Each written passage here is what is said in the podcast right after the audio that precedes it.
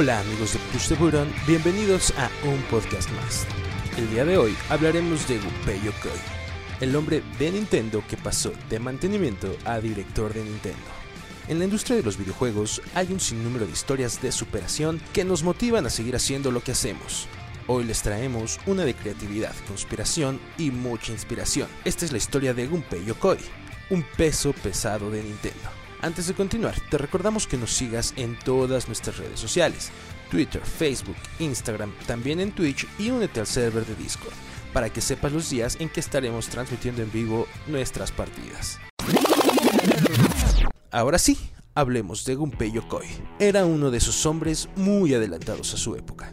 Comenzó su carrera en Nintendo desde lo más abajo y en poco tiempo llegó a ser uno de los personajes más importantes y pieza clave del éxito de la compañía gracias a su increíble talento y creatividad. Yokoi empezó a trabajar para la compañía nipona en 1965 como ingeniero de mantenimiento en la línea de montaje de las cartas Hanafuda.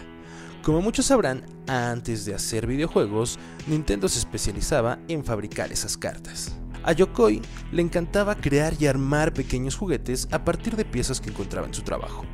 Fue en 1970 cuando Hiroshi Yamauchi, el presidente de la compañía en aquel momento, en una inspección de rutina, llegó a la fábrica para cambiarle la vida para siempre.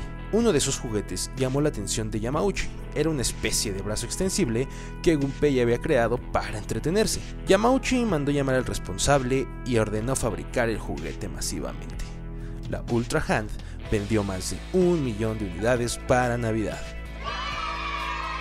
El creativo y joven Gunpei fue transferido al área de desarrollo de productos, en donde se destacó por crear varios juguetes muy ingeniosos y exitosos comercialmente hablando. Un ejemplo fue el cañón de As, es decir, el padre de la Zapper del NES. Poco tiempo después, Nintendo se metió de lleno a la industria de los videojuegos y el presidente le pidió a Yokoi crear un nuevo producto.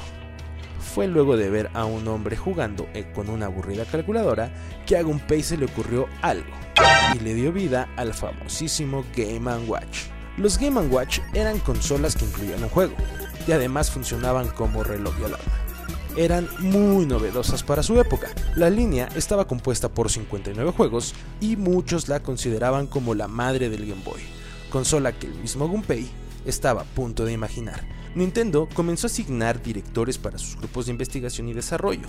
Yokoi fue nombrado director general del primer R&D su equipo estaba compuesto por 55 diseñadores y programadores, y una de sus primeras aportaciones fue la franquicia de Kid Icarus. Shigeru Miyamoto aún no tenía su propio R&D cuando Gunpei Yokoi ya estaba colaborando en los legendarios juegos del arcade como Donkey Kong y el original Mario Bros. Para ese entonces, la creatividad de Yokoi estaba alcanzando niveles nunca antes vistos en la compañía. En 1985, él y su equipo habían creado otra de las series más emblemáticas y exitosas. Así es, nos referimos a Metroid. Además, fue el responsable también de reclutar al que en el futuro diseñaría la NES y la Super NES. Gunpei tenía muchísimo talento y sabía identificar a las personas que también tenían potencial dentro de la compañía. Yokoi ya estaba escribiendo su nombre con letras de oro en los libros más importantes de Nintendo y de la industria de los videojuegos, y apenas estaba a punto de darle vida a su obra más importante, una leyenda de las consolas. Para 1989, el mundo vio nacer al que sería su trabajo más notable, el Game Boy.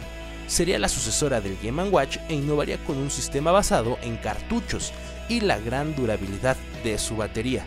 Vamos, para ese tiempo. No hace falta describir lo que significa para nosotros y para la industria. Años después, en Nintendo le pedían a Yokoi que desarrollara una versión a color del Game Boy, pero él no lo veía factible ya que una característica así consumiría demasiada batería y limitaría demasiado a los consumidores. Una vez que la tecnología evolucionó lo suficiente, el Game Boy Color salió al mercado y el equipo de Gunpei se encargó de títulos como Super Mario Land, Metroid 2 y Doctor Mario. Yokoi era ya un referente para la gran ya había hecho historia y todos lo respetaban y admiraban dentro y fuera de la empresa. Sin embargo, todo esto se vendría abajo con su próximo invento, que marcaría drásticamente su carrera debido a su fracaso en el mercado. Así es, aunque no lo crean, en 1995 vería la luz el último gran proyecto de Yokoi, el Virtual Boy. El Virtual Boy era una plataforma que tenía un proyector en forma de gafas, en donde se reproducían juegos en 3D, gracias a un efecto estereoscópico. La idea era brillante, contaba con la más alta tecnología y un poderoso procesador de 32 bits. Aún así, el Virtual Boy significó un fracaso total. Diversos factores explican el fracaso del Virtual Boy. Compitió en la misma época con grandes títulos en la Super NES. Tuvo un lanzamiento apresurado por la llegada del PlayStation y el Nintendo 64. Además, era muy costoso y causaba dolores de cabeza, espalda y ojos a los jugadores. El Virtual Boy no alcanzó el éxito esperado en Japón ni en Norteamérica. Es por esto que nunca salió a la venta en Europa y en 1996 se detuvo su producción. Pocas semanas después, Yokoi presentaría su renuncia ante Nintendo. Algo así como los samuráis haciéndose el harakiri después de fallar una misión. Siempre se creyó que Gunpei había renunciado por el fracaso del Virtual Boy, pero en su carta de despedida mencionó que quería trabajar de forma independiente llegados sus 55 años. Tras haber compartido 31 años de su talento con Nintendo, Yokoi decidió fundar la empresa Koto Laboratory, junto con ex trabajadores de la misma compañía y desarrollaron la Wonder Swan, otra consola portátil que tendría un relativo éxito en Japón y que competiría en el mercado.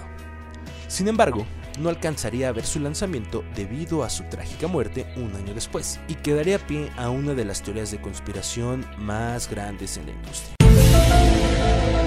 Yokoi falleció en octubre del 97 en un fatídico accidente automovilístico. Según reportes, Yokoi y Etsuo Kiso habrían tenido un pequeño choque en una autopista. Los hombres bajaron de su auto para ver los daños menores y un tercer auto conducido por Gen Tsushima habría impactado fuertemente a los autos y habría acabado con la vida del ex desarrollador. La sorpresiva muerte del nuevo competidor de Nintendo despertó los rumores más oscuros y las teorías más conspirativas. Existe una interesante historia que habla sobre la relación entre la fundación de Nintendo y la mafia japonesa. Los Yakuza. Como todos sabemos, Nintendo fabricaba en sus inicios las cartas Hanafuda, el juego predilecto de los Yakuza. Se corre el rumor de que Gen Tsushima, el hombre que conducía el tercer auto en el accidente, era un Yakuza veterano. Además, Etsuo Kiso, el hombre que conducía el auto en el que viajaba Yokoi, curiosamente en ese momento era un ejecutivo de Nintendo. Se dice que los Yakuza tienen un modus operandi para cometer asesinatos haciéndolos parecer accidentes automovilísticos. Todo se quedó en simples rumores y teorías que surgieron a partir de la poca información de las autoridades. Aún no se sabe a ciencia cierta qué sucedió en verdad. ¿Qué piensan? Fue en realidad un triste accidente o una jugada de Yamauchi para debilitar a la competencia. Sin duda alguna, la historia de Gunpei es digna de contarse, ya que su talento y visión revolucionario cambiaron la industria para siempre. Y hasta aquí la historia de Gunpei Yokoi, este excelente desarrollador de Nintendo al que le debemos la joya del Game Boy. Te recordamos que nos sigas en todas nuestras redes, Twitter, Facebook, Instagram, Twitch y Discord y estén atentos a todo lo que vendrá en este 2020. Yo soy Leo González y te pedimos que nunca dejes de jugar.